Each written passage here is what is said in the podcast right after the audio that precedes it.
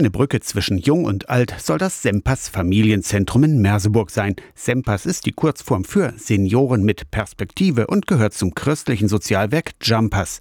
Jugend mit Perspektive. Vanessa Tschirnsch koordiniert Sempas. Mein oder unser großer Traum von Sempas ist, dass Menschen hierher kommen können in die Räume, dass sie von Einsamkeit rauskommen, dass wir hier Gemeinschaft leben und feiern können, dass wir Spiele machen können, einfach was für Bedürfnisse sind. Die Räume hat auch in Merseburg Süd die Wohnungsbaugesellschaft TAG zur Verfügung gestellt. Für die Stadt Merseburg und den evangelischen Kirchenkreis ist das Miteinander der Generationen von Erfahrung und jugendlicher Energie die Basis für gesellschaftliches Miteinander. Oberbürgermeister Sebastian Müller-Bahr und Kirchenkreischefin Christiane Kellner. Dass wir das als Senioren und Seniorinnen wirklich tatkräftig in die Gesellschaft einbringen, aber mit Anstand auf Abstand. Deswegen ist es umso wichtiger, dass man Raum schafft, vielleicht unter einer kleinen Anleitung, so wie hier bei Jumpers und Sempers. Jumpers und Sempers gehören auch zu den Erprobungsräumen für neue Formen kirchlicher Arbeit der evangelischen Kirche in Mitteldeutschland. Der Antrieb für Vanessa Tschirnsch und das Jumpers-Team sind ihr Glaube und die Wertschätzung für alle Menschen. Durch unser Handeln, durch unser Tun,